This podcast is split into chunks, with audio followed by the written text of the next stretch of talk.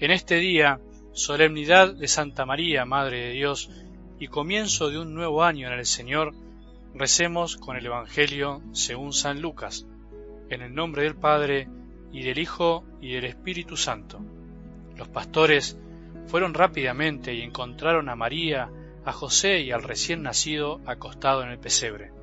Al verlo, contaron lo que habían oído decir sobre este niño, y todos los que los escuchaban quedaron admirados de lo que decían los pastores. Mientras tanto, María conservaba estas cosas y las meditaba en su corazón, y los pastores volvieron alabando y glorificando a Dios por todo lo que habían visto y oído, conforme al anuncio que habían recibido. Ocho días después llegó el tiempo de circuncidar al niño y se le puso el nombre de Jesús, nombre que le había sido dado por el ángel antes de su concepción. Palabra del Señor.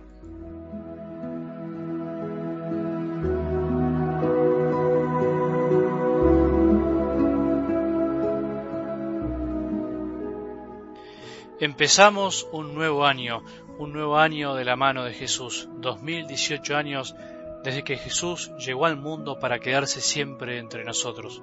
La historia de la humanidad no está ajena a lo que pasó hace más de dos mil años, aunque muchos no lo quieran reconocer, aunque a muchos no les importe o se olviden.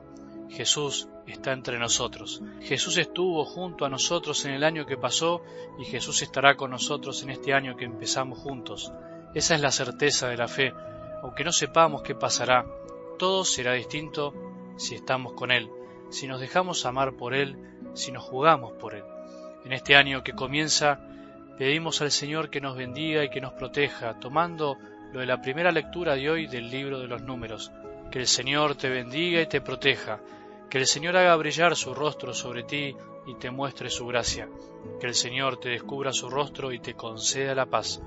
Todos tenemos que pedir esto para nosotros, para nuestra familia, para la iglesia, para el mundo entero, que el Señor nos muestre su rostro y nos conceda la paz.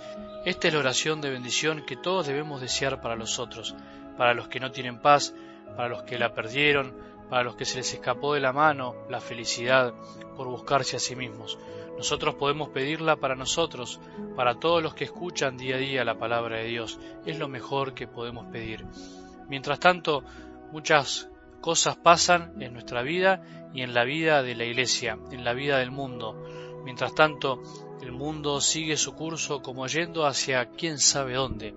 Lo mismo le pasó a María en algo del Evangelio de hoy.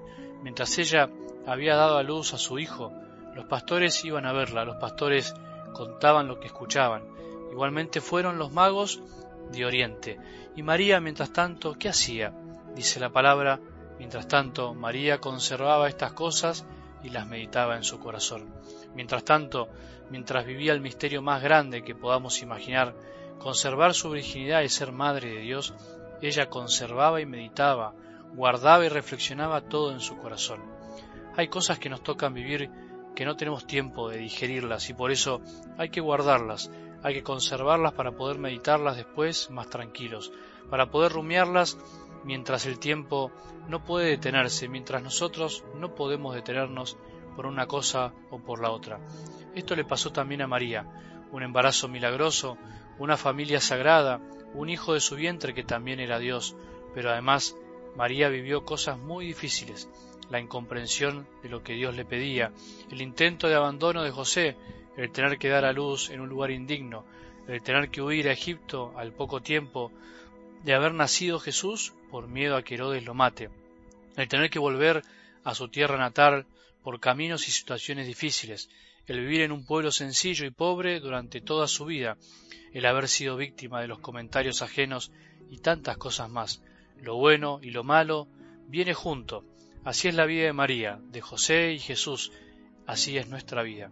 Demasiado como para poder comprenderlo todo en un día. Por eso, mientras la visitaban los pastores y le contaban todo lo que habían oído hablar del niño, ella guardaba con cuidado todas las palabras para poder recordarlas y volver a pasarlas por el corazón. Recordar significa volver a pasar por el corazón aquello que hemos vivido para poder sacar fruto, tanto de lo bueno como de aquello que fue difícil. Terminando un año y comenzando otro, es lindo pedirle este don a María, Madre de Dios y Madre nuestra, pedirle saber guardar, custodiar lo vivido, para después poder meditar recordando, rumiando tantas gracias vividas en este año, tantos regalos de Dios que a veces nos han pasado de largo sin darnos cuenta. Recordar para agradecer, sí, darle gracias al Señor por haber caminado junto a nosotros este año, darle gracias por todo y en todo. Recordar también para aprender, sí, para saber cuál es el camino correcto la próxima vez, para saber lo que Dios quiere en situaciones semejantes, para ser más fieles a su seguimiento. Recordar para confiar, sí, para poner el año que estrenamos en sus manos, porque hemos experimentado que no nos suelta la mano, que nos acompañará y hará como lo ha hecho en este año que termina. Recordar para pedir, sí, pedir y suplicar porque nos sabemos débiles y temerosos y necesitamos su presencia y su gracia en nuestras vidas. Que el Señor te bendiga y te proteja, que el Señor haga brillar su rostro sobre ti y te muestre su gracia, que el Señor te descubra su rostro y te conceda la paz.